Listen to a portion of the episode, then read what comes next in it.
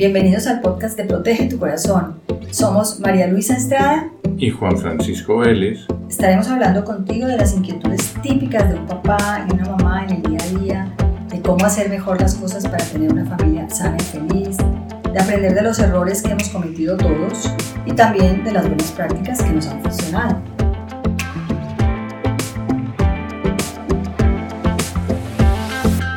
Hoy nos acompaña María Castro, máster en Ciencias de la Educación de Harvard, con 20 años de experiencia en educación de la primera infancia.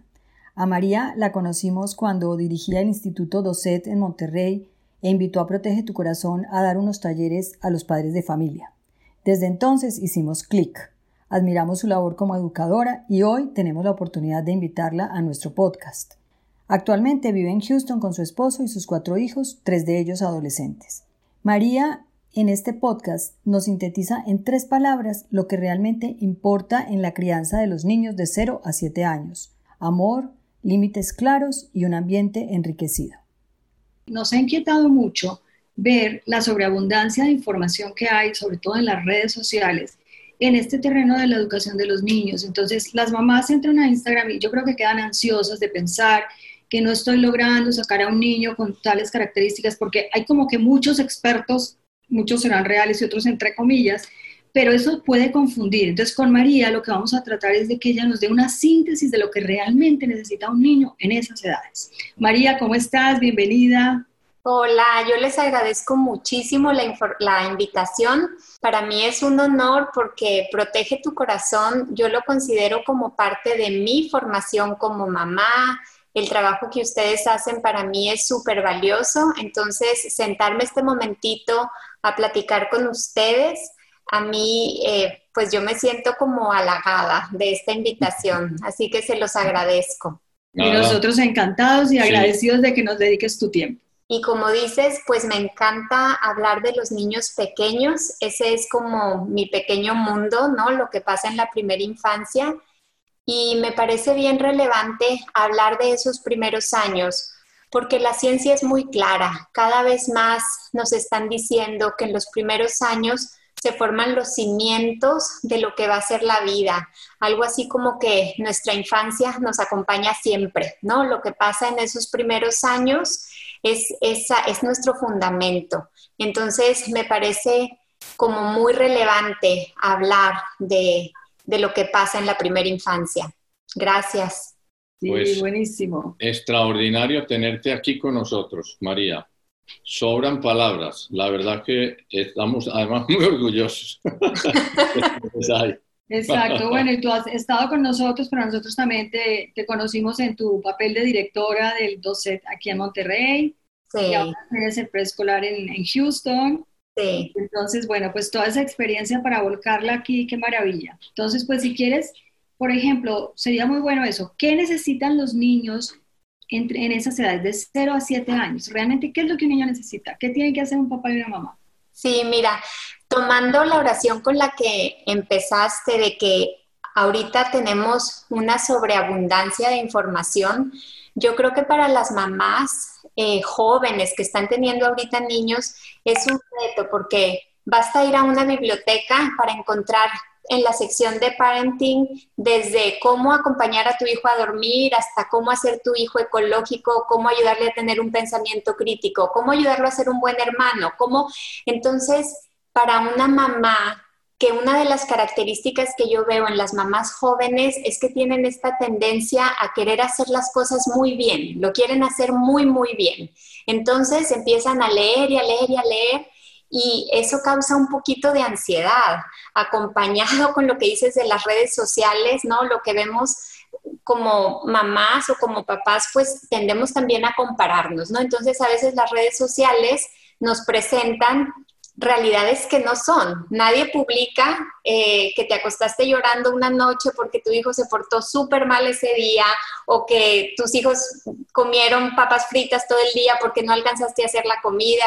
Eso no publicamos, publicamos lo lindo, ¿verdad? Publicamos este, la tarjeta que me hizo del Día de las Madres y cómo llegué y estaba ordenado su cuarto, pero pues no es esa la realidad. Entonces, yo creo que para las mamás es complejo ser mamá por la información que tenemos, por las redes sociales que tenemos tan a la mano. Y también un tercer factor es que la familia extendida ya no es como parte de la maternidad y la paternidad. A ver si logro explicarme. Antes, cuando nuestros abuelos tenían hijos, vivían muy cercanos a, sus papás, a sus tíos. Un bebé llegaba y como que lo acogía toda la comunidad, ¿no? Era, era, había como muchos brazos para ese nuevo bebé ahora por las características del mundo y no es que sea ni bueno ni malo, simplemente es diferente. Yo, por ejemplo, he vivido lejos de mis papás con mis cuatro hijos que ya son eh, adolescentes, entonces la maternidad es más intensa, es más intensa porque eres tú, eres tu mamá la que lo, la que lo, pues la que juega ese papel, no tienes a la abuela, la tía, esa ayuda, ¿verdad? Entonces, si les parece bien, yo este tema de qué necesitan los niños pequeños, a mí me gusta resumirlo en tres puntos para hacérselo a las mamás fácil, accesible y menos abrumador. Que sientan, si cumplo estas tres, me va a ir decentemente bien. Entonces, la estoy haciendo, o sea, lo estoy haciendo bien si cumplo con esto. Sí, son solo tres cosas. No me tengo que hacer toda la biblioteca de parenting. Si les parece bien, empiezo a platicarles de esos puntos. Adelante. Es una síntesis que tú ya has hecho. Sí, toda tu experiencia y toda la acumulación de conocimientos que tiene. Exactamente. O sea, puro oro fino. Espero que sí, espero que sí.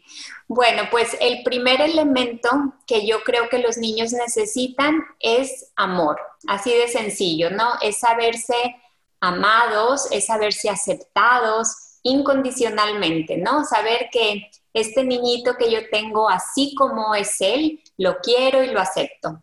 Pero decir, eh, yo creo que si decimos, los niños necesitan saberse amados, todos estaríamos de acuerdo, ¿sí? O sea, todos vamos a decir sí, sin duda, ¿no? El amor es el elemento primordial para el ser humano.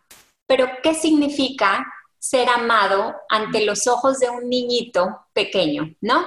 Entonces, a mí me gusta decir, los niños necesitan vínculos seguros, con adultos que están trabajando en su propio desarrollo. O sea, son dos componentes. Es el amor, pero lo voy a explicar un poquito más. Ese vínculo seguro es el saber para, para este adulto que es importante para mí, yo importo, me cuidan, mis necesidades básicas están resueltas, tengo alimento, tengo mi sueño, tengo mis juguetes, tengo mis necesidades están están resueltas, pero a la vez también este, no es como desbocarnos solo por el niño, ¿no? Yo siempre les digo a las mamás, cuando tú tienes un niño y también a los papás, nace un bebé, pero también nace una mamá y nace un papá. Entonces tendemos a poner como el reflector en el bebé. Toda la luz y toda la atención se va al bebé. Pero yo también creo que ese reflector se tendría que ir también al adulto. ¿Por qué? Porque el niño, si algo sabemos de los niños, es que aprenden por imitación. Entonces, nos toca ser adultos dignos de ser admirados, ¿no? Necesitamos ser inspiración, necesitamos ser modelos, necesitan los niños saberse amados, pero por adultos que más o menos entienden de qué se trata la vida. Entonces es vínculos seguros, con adultos que trabajan en su propio desarrollo. Entonces, como padres, tenemos que seguirnos preparando, tenemos que seguir atendiendo a nuestras necesidades. Llegamos a ser mamás y papás con toda una historia de experiencias, con muchos temas, algunos resueltos, otros no resueltos, y, es, un, es un trabajo continuo, ¿no? Entonces... ¿Podría yo eh, interrumpirte? Sí, sí. Eh, Adelante. Podríamos, decir que educar un hijo implica autoeducarse. Totalmente. Autoeducación no termina nunca. Nunca. O sea, que el hijo encuentre a unos padres empeñados en ser mejores como personas, siempre progresando, pero consigo mismos, eh, sacando lo mejor de sí para dárselo a los hijos. Y cuando uno hace ese trabajo, automáticamente educamos. ¿Por qué? Porque nuestros hijos nos están viendo, como dicen, no te preocupes que tu hijo no te escucha, te ve, ¿sí? O también como dicen, el ejemplo es la única forma real de educación. Entonces, si nuestros hijos nos ven que estamos luchando, que cada día lo tomamos como una oportunidad de trabajar en nuestras propias virtudes, de, de tener, de ser disciplinados nosotros mismos, pues ahí estamos sentando esa inspiración que ellos necesitan. Entonces, eso, eso es cuando me, a eso me refiero cuando digo en un adulto que está trabajando en su propio crecimiento. Y, el amor, o sea, esto de vínculos seguros, ¿qué quiere decir un vínculo seguro, no? Para, para un niño. Bueno, pues que sean tomados en cuenta, que les digamos, por ejemplo, fui a, a la biblioteca y me encontré este libro de dinosaurios y ahorita que tú estás tan interesado en dinosaurios, lo traje para ti, ¿no? O sea, el saberse mi mamá sabe cuáles son mis intereses, mi mamá procura que yo tenga a la mano elementos que son em, de mi interés. Y también algo que yo les digo mucho a las mamás, los, para los niños, amor a veces también es decir no, ¿verdad?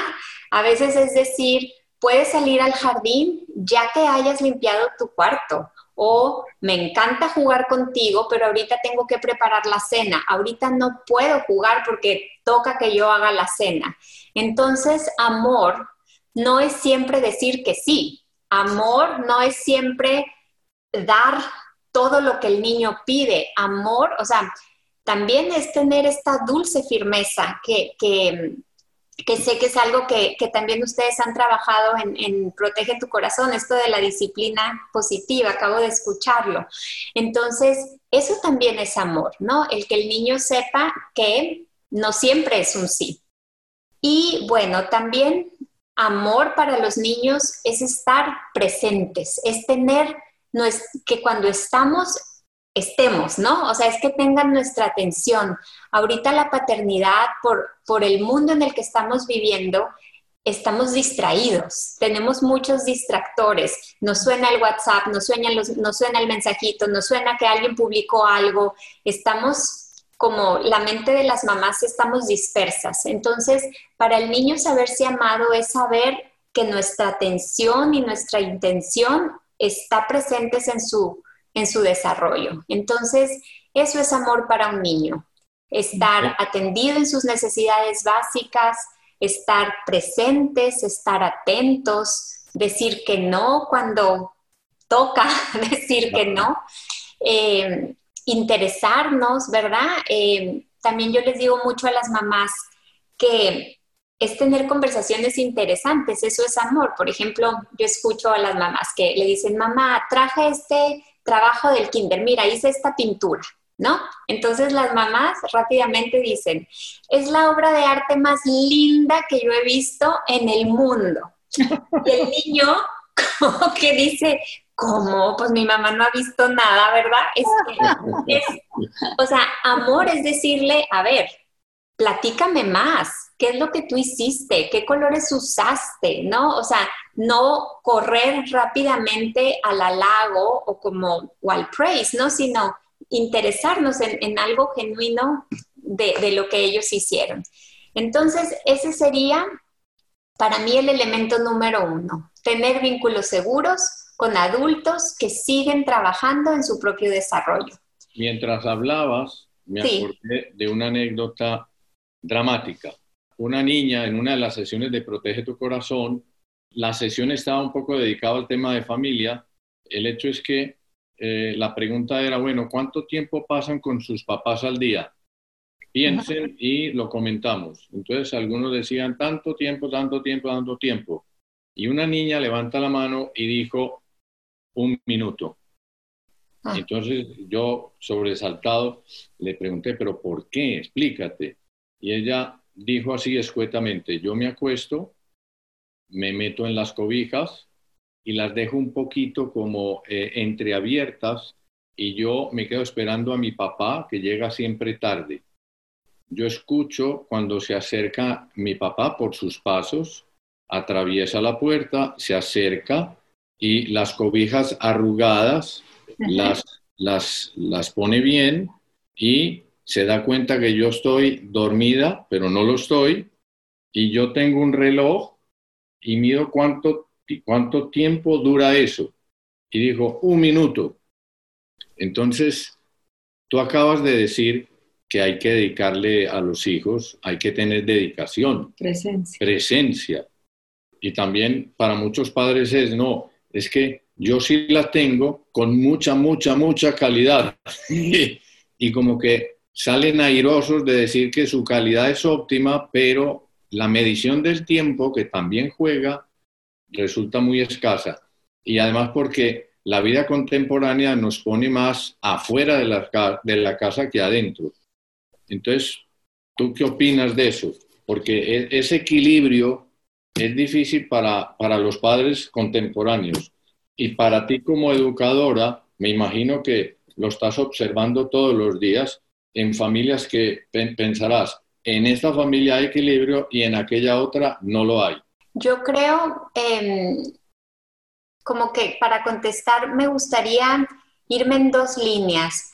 La primera es, yo creo que cada familia es única, cada familia tiene circunstancias de vida algunos es necesario que ambos trabajen, en algunos no. Eso pues no sabemos, ¿verdad? Cada familia es única. Entonces, yo lo que siempre creo es cuando yo veo que las familias están en paz, o sea, yo les digo que, la, que la paz sea el termómetro de la decisión, ¿no? Cuando las familias logran comunicar a sus hijos, ambos tenemos que trabajar, vamos a pasar dos, tres horas al día juntos porque mamá trabaja, papá trabaja, pero lo hacemos con armonía, conscientes, con paz, generalmente nos va mejor que cuando la mamá, por ejemplo, que tiene que trabajar, pero no logra resolver la culpa que eso le deja, ahí es más difícil, porque entonces tienden a compensar con cosas que no necesariamente son benéficas para el niño. Entonces, yo lo que les digo a las mamás es siempre, sea cual sea la decisión que tú decides tomar o que tú tienes que tomar, ¿verdad? Porque hay veces que se tiene que tomar la decisión de trabajar ambos, no, o sea, que la paz sea el termómetro y buscar hacerlo en armonía y estar conscientes y resolver ese tema, no dejar que, que sentimientos de culpa o ganen, ¿no? Que gane la paz, es decir, yo a veces les he dicho a las mamás, y te felicito porque decides trabajar, porque es necesario que trabajes, entonces está bien. Entonces, esa sería parte de mi respuesta, buscando que la paz sea el termómetro. Y la otra parte de mi respuesta que yo les digo a los papás es, pasen tiempo con sus hijos, no por sus hijos, sino por ti, porque de verdad que yo sé que voy a sonar como una abuelita, pero el tiempo pasa muy rápido y en un segundo son grandes y se nos van. Entonces, como yo también les digo, es bueno para los niños que sus papás estén, pero también es tan bueno para nosotros porque de verdad que en un suspiro se van a la universidad, en un suspiro estás comprando vestidos para las graduaciones, en un suspiro pasa. Entonces, yo siempre les invito a los papás a que también lo vean desde esa óptica, decir, no solo es por tus hijos, es por ti, porque, porque tú tengas esa delicia, o sea, darte e, esa delicia en la vida de pasar lo más que puedas con tus hijos. Entonces, yo también los invito a que lo vean así, no solo por el bien del niño, sino por darnos ese regalo como papás. Sí, buenísimo. Que rebota en el niño. Que rebota en el niño, exacto. Entonces, bueno, si, si quieren, para seguir con exacto, la línea, hablemos del elemento número dos. Bueno, pues el elemento número dos es, eh, ¿qué necesitan los niños? El primero fue amor, el segundo serían límites claros. ¿Sí? O sea, los niños necesitan una rutina, los niños necesitan saber qué se vale y qué no se vale, necesitan esta disciplina positiva, necesitan estos límites que sean consistentes, ¿no? No que dependen del buen humor que yo tenga. Hoy estoy de muy buenas, entonces hoy sí pueden comer helado en el cuarto. Hoy estoy muy cansada, hoy no comemos postre nadie, ¿no? O sea, sino que los niños anticipen en mi casa que sí se vale y que no se vale. Entonces, los estudios son claros, ¿no? Los niños se sienten muy seguros cuando ellos pueden predecir, cuando ellos saben en qué terreno están. Entonces, hagamos en nuestras familias unas familias en donde nuestros hijos sepan cómo es nuestro terreno, qué es válido, qué no es válido, eh, cuánto tiempo de tecnología usamos, comemos todos juntos o no, qué responsabilidades tenemos cada uno. Y eso es eh, porque vivimos en un mundo ordenado, ¿sí? O sea, si nosotros observamos el mundo, hay día, hay noche, hay estaciones, y yo sé que ahorita con esto que estamos viviendo pareciera que nuestro mundo no es ordenado, pero sí lo es. O sea, nuestro mundo es un mundo que tiene un ritmo. El mundo tiene ritmo, el mundo sigue una secuencia. Entonces el niño se beneficia de tener sus horarios de comida, sus horas de sueño, ¿sí? Eh, una rutina clara para ir a dormir, eh, ceno, me baño, ceno, rezamos, cuento, me duermo día a día igual, ¿no? Entonces, cuando el niño ya sabe sus rutinas, pelean menos a los papás, ¿sí? O sea, cuando los papás llegan y me dicen, es que batallo mucho para que se duerma. Entonces yo les digo, a ver, ¿y cómo lo hacen? No, pues un día es a las 7, un día es a las 9, un día lo baño en la mañana, un día lo baño en la noche. Entonces, eh, de pronto, tampoco es que seamos robots, ¿no? Y de pronto la rutina puede ser flexible, sobre todo cuando estamos de vacaciones en verano, los fines de semana, pero que haya más o menos, que los niños sepan, ¿no? Este, cuál es este terreno. ¿Cómo puede afectar a un niño a largo plazo la falta de esos límites o de esas rutinas? Sí, pues lo que dicen los estudios es que les da un poco de inseguridad, o sea, que pueden ser niños inseguros porque no saben qué va a venir, ¿no? Como siempre están a la incertidumbre de, ¿y hoy, hoy qué? Hoy voy a dormir en mi cuarto, en el cuarto de mis papás, hoy me duermo temprano, hoy me duermo tarde, hoy, hoy, sí, entonces al niño le da sobre todo lo que los estudios dicen es más bien como en positivo, le da seguridad cuando tiene unas rutinas y unos límites claros. Y yo me iría un pasito más adelante de decir, incluso cuando el niño sabe que él puede hacer cosas por cooperar en su ambiente, ¿sí? O sea, no solo tengo rutinas, sino yo, por ejemplo, soy el que saca la basura en mi casa. Eso me toca y lo hago, es parte de mi rutina. Entonces, como yo colaboro, como yo doy algo, me empodero y me siento seguro. Entonces, precisamente porque los queremos seguros, necesitamos darle pues estas rutinas. Esto ahí mencionaste en eh, lo del encargo, pues yo me encargo de esto y la mayoría de los papás te dicen, pero es que son muy chiquitos para tener encargos. Sí. Me recuerdas algo de algo que estudiamos, el Wall Street Journal publicó en un artículo las ventajas de las tareas en casa asignadas a los hijos a partir de los 3, 4 años a mí me llamó mucho la atención que una, una publicación estrictamente de negocios eh, publicara eso.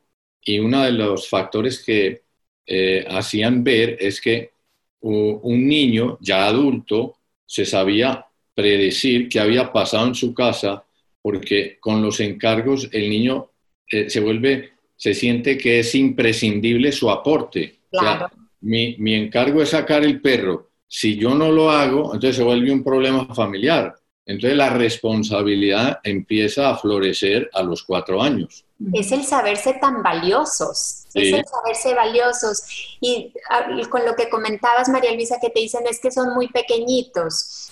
Tomás Licona, en su libro Raising Good Children, él dice, tan pronto como puedan llevar su pañalito al bote de basura, que lo lleven. Entonces, ¿Cuándo hay que darles encargos? En cuanto empiezan a caminar. Y tú le dices, toma tu pañalito y llévalo al bote. Entonces, en cuanto podamos darles esos encargos, porque es una oportunidad, como dice Juan Francisco, de hacerlos sentir valiosos, de hacerlos sentir, yo aquí soy tan importante que si yo no saco al perrito a pasear, el perrito está desatendido. Exacto. Y también habría que decir que si en la casa hay rutinas para que los niños se acuesten, a las siete y media, siete y cuarenta y cinco, a la hora que sea, después de dormidos, pues la pareja tiene tiempo para, para sí mismos. Entonces, eso también da más paz, más equilibrio, más, más felicidad familiar. Es bueno para todos. Es bueno para todos. Es bueno para todos, sí. Bueno, pues me voy al, al elemento 3. Entonces, el primero fue amor, el segundo fue la rutina, el ritmo, y el tercero sería un ambiente enriquecido.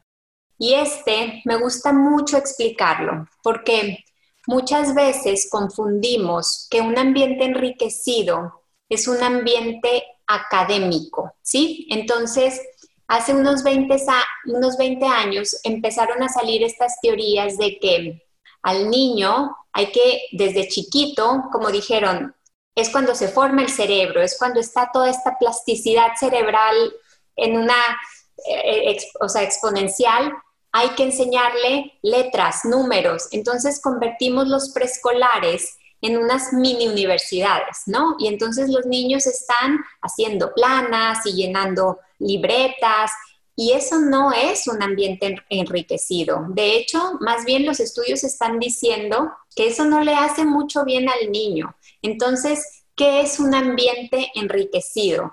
No me refiero a un ambiente académico, no me refiero a un ambiente sobreagendado, porque luego también las mamás oyeron eso, entonces dijeron, perfecto, clases, de 3 a 4 fútbol, de 4 a 5 natación, de 6 a 7 inglés, ¿sí? Tampoco es eso. También los estudios nos dicen que eso tampoco le beneficia tanto al niño. Entonces, ¿qué es, no? ¿Qué es un ambiente enriquecido?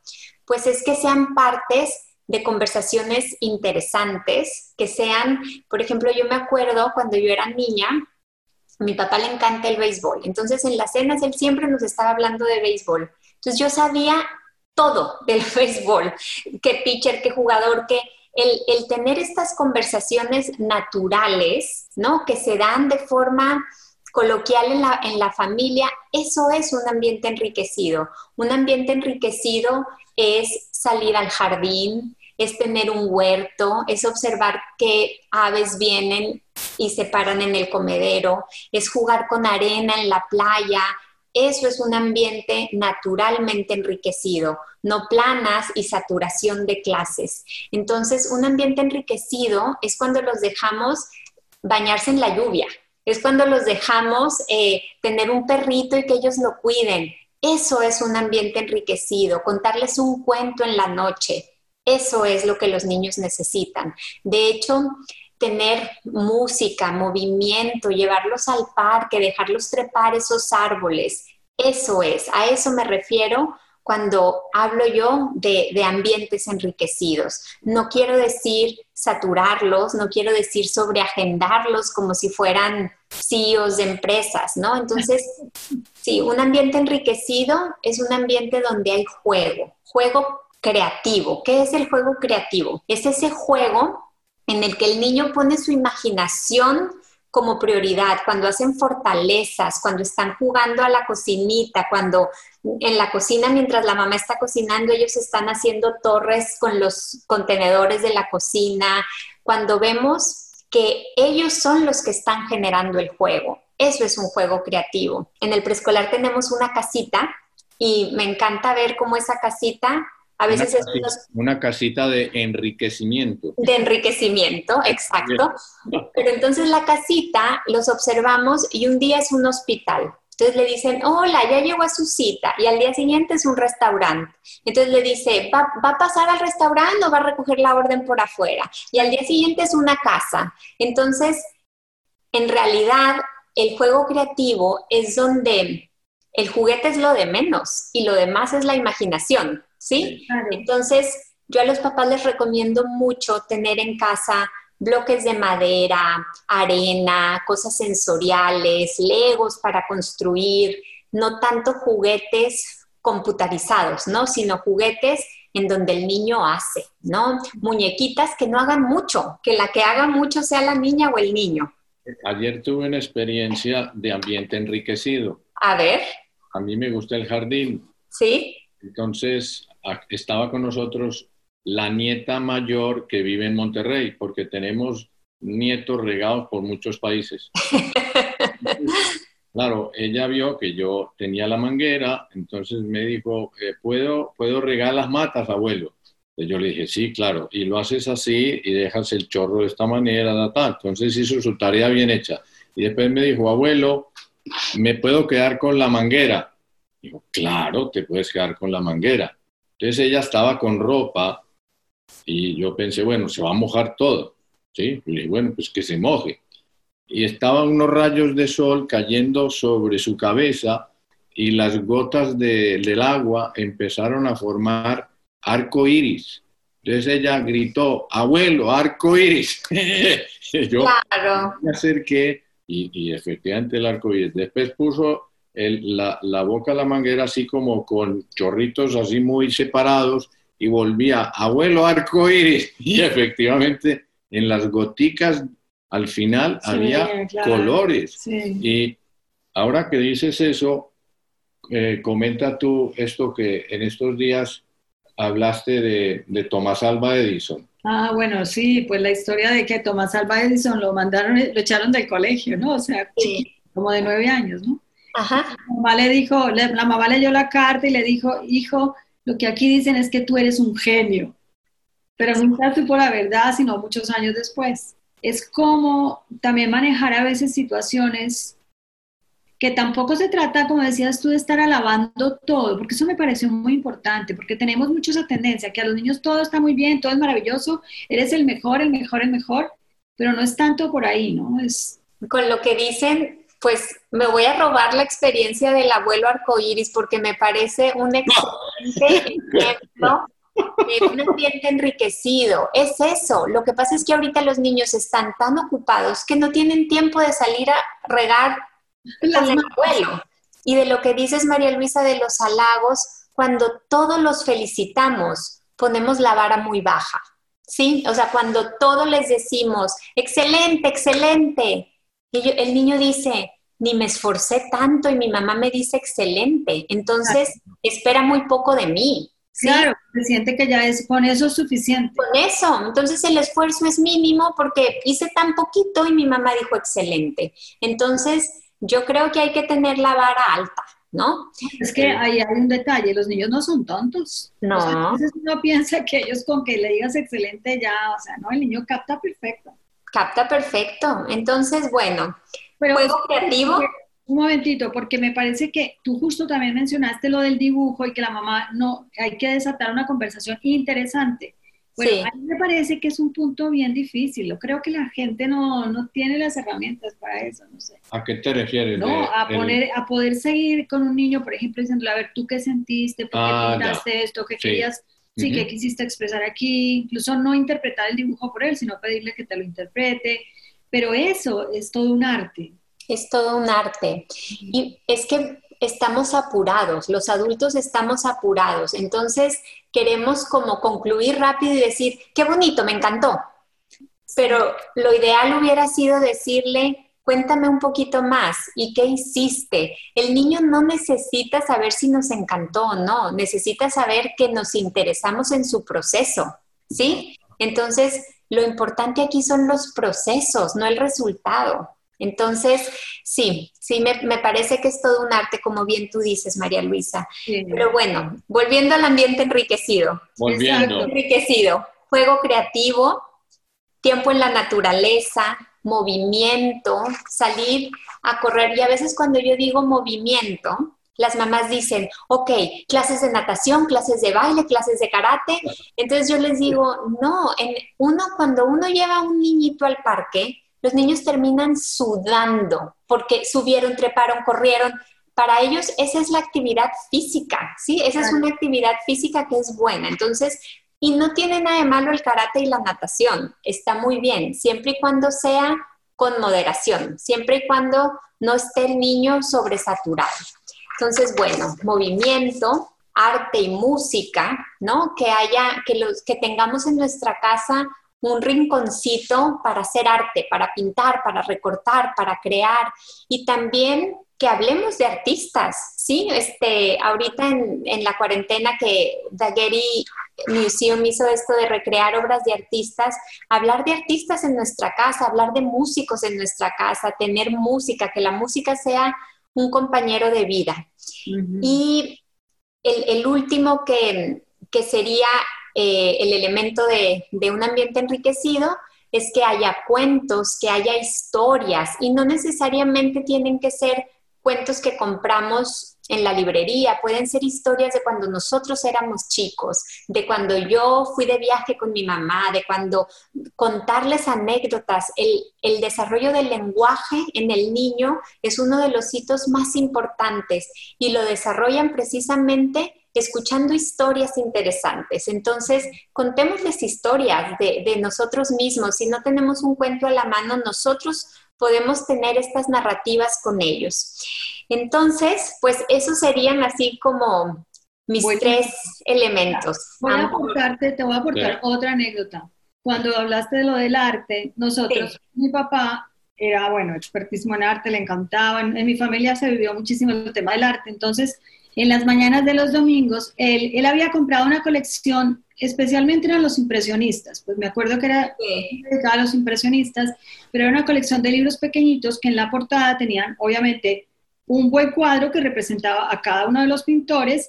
Entonces él nos tapaba el nombre y nos iba enseñando. Nos decía, este es eh, Van Gogh, este es Renoir, este es, bueno, entonces cada uno, Gauguin y así.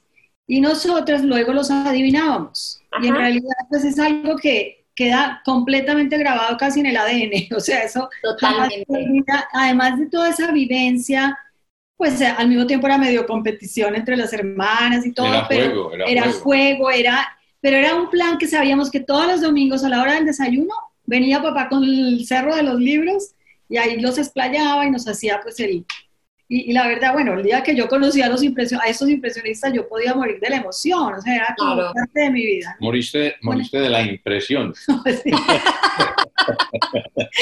Pero bueno, son ejemplos, ejemplos de cosas que todavía se pueden seguir haciendo, ¿no? Exacto, o sea, el no tener miedo a traer esta riqueza a nuestras familias, por eso es un ambiente enriquecido. Tu papá, a lo mejor sin saber que, que él estaba haciendo esto del ambiente enriquecido, lo hizo muy bien, porque además lo hizo en un ambiente dentro de la familia, de calidez, eh, así el, el desayuno rico del domingo y además de desayunar rico en familia, hablábamos de arte. Entonces, le metía también el, este elemento de la emoción, que también nos dicen, ¿no? Que los niños para aprender necesitan emocionarse, necesitan entusiasmarse. Y definitivamente tu papá lo hizo muy bien. Él trajo el elemento del entusiasmo a, enseñarles el arte. En estos días de coronavirus, eso de la hora de acostarse creo que es un drama mundial.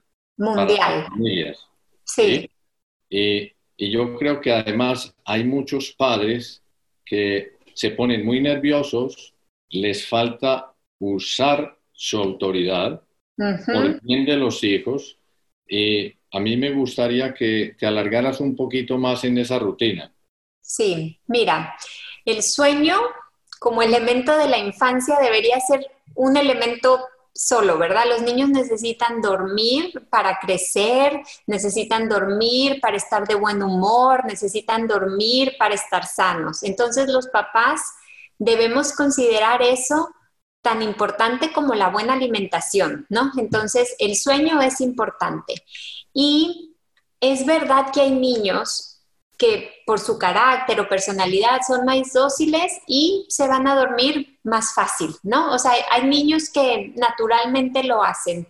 Entonces, eh, cuando un papá tiene algún hijo, que casi todos tenemos en las familias, alguno que con quien el sueño es más este, complicado, toca entrar en esta rutina, ¿no? Entonces, yo diría, como decías, eh, Juan Francisco, por el bien de los papás, por los bien del niño, por el bien de la familia entera, por el bien de la humanidad, tenemos que dormir todos y estar descansados. Entonces, rutina, que el niño sepa, si ya está más grandecito, explicarle y consistencia, consistencia, consistencia, que no, que no nos gane, porque a veces es bien fácil, ¿verdad? Como estamos tan cansados, bueno, ya vente conmigo, o bueno, ya, eh, ya, ¿no? Este, cedemos los papás, pero esa es una que cuando lo hacemos con rutina, con claridad, con consistencia, no falla, no falla. A veces, lo,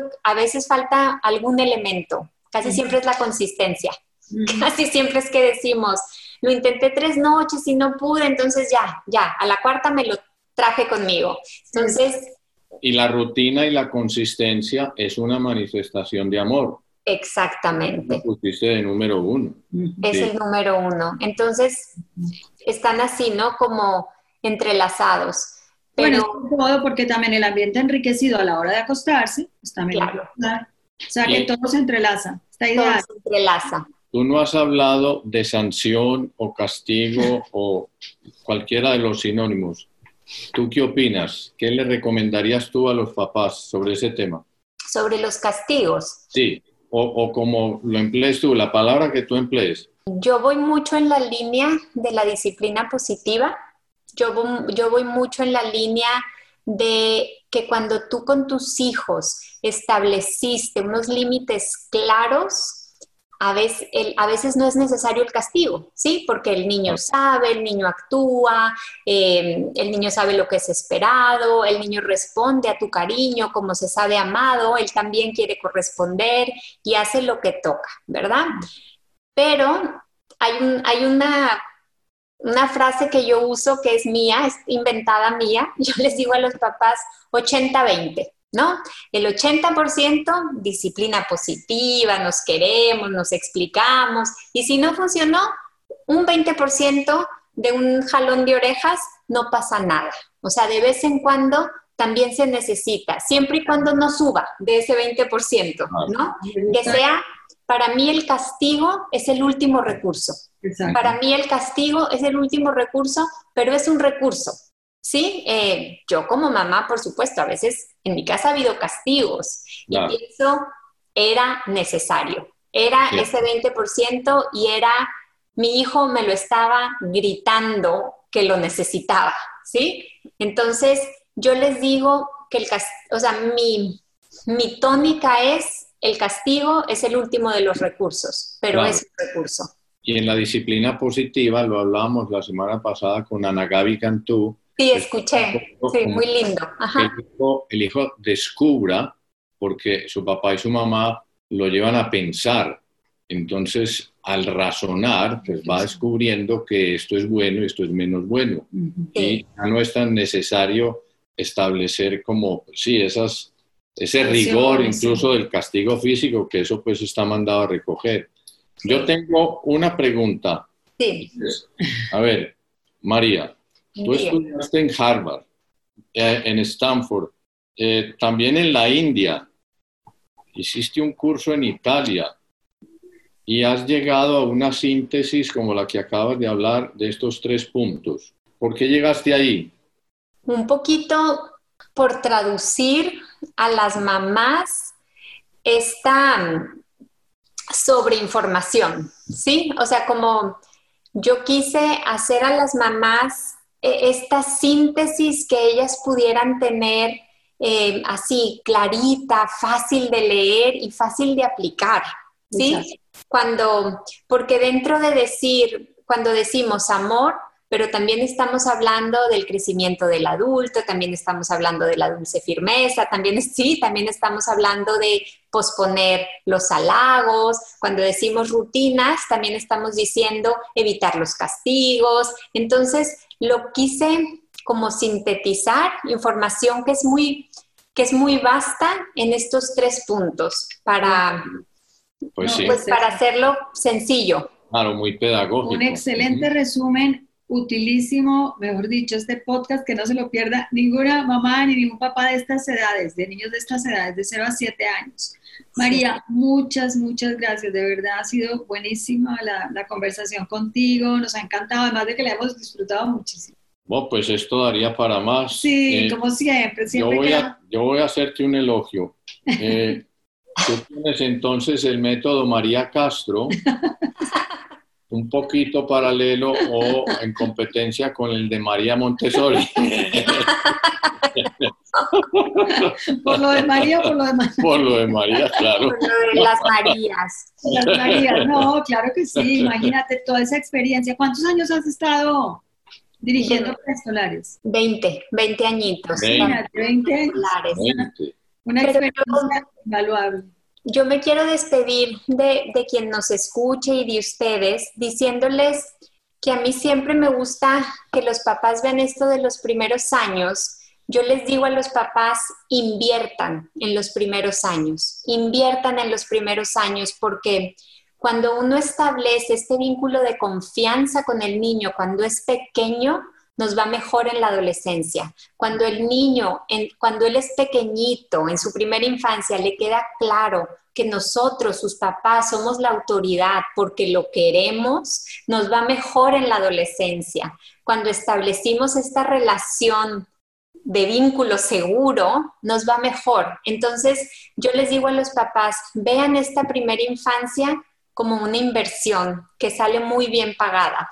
Entonces, me despido diciendo, inviertan en la primera infancia, si el niño sabe que hay límites, que hay rutina, que hay amor, que, que se nos va a salir el corazón de amor cuando los vemos, si les quedó eso claro cuando son chiquitos, es mucho más fácil la adolescencia y los años en los que se pone movidita la cosa. Bueno, pues una experta en inversiones educativas. Invertir en la infancia. Muy bien, es más, es un buen título. Sí. María, un abrazo. Gracias, un abrazo. Que sigan muy, muy bien. Estamos hablando. Claro que sí. Bueno, bye. Bye.